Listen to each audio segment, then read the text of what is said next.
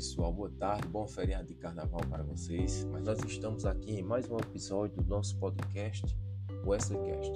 Presta bem atenção no que nós iremos falar hoje, no qual o nosso corpo necessita de força para poder desenvolver alguns padrões de movimento e principalmente estar na posição estática, em pé.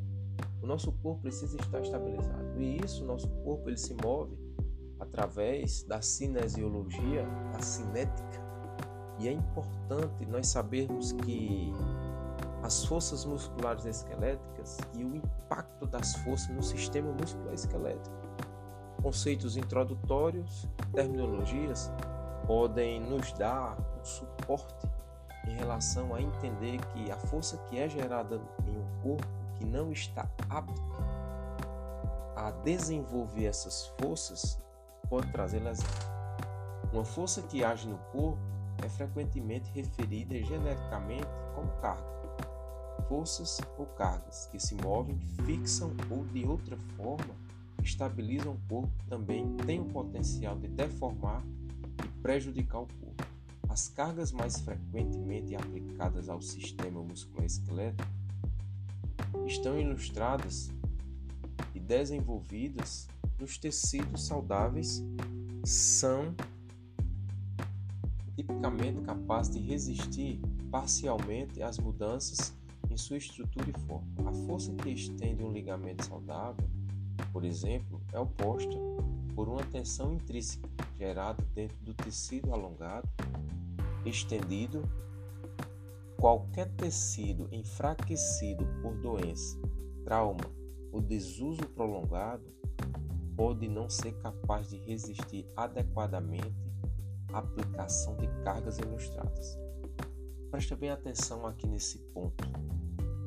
É interessante nós colocarmos aqui aos indivíduos sedentários, as pessoas que adentram dentro das academias, dentro de um programa de treinamento, mesmo aqueles que se acham já altamente treinados, é importante respeitar os princípios do treinamento desportivo para que você possa aplicar diversas cargas dentro de um pequeno volume de retreinamento aquilo que o seu corpo não está habituado a fazer, mesmo que você esteja passado por um longo período de treinamento, mas se você der uma pausa nos treinos por causa de um trauma causa de uma lesão pelo desuso do tecido, da articulação, do músculo, aplicação da força, introduzido as quilagens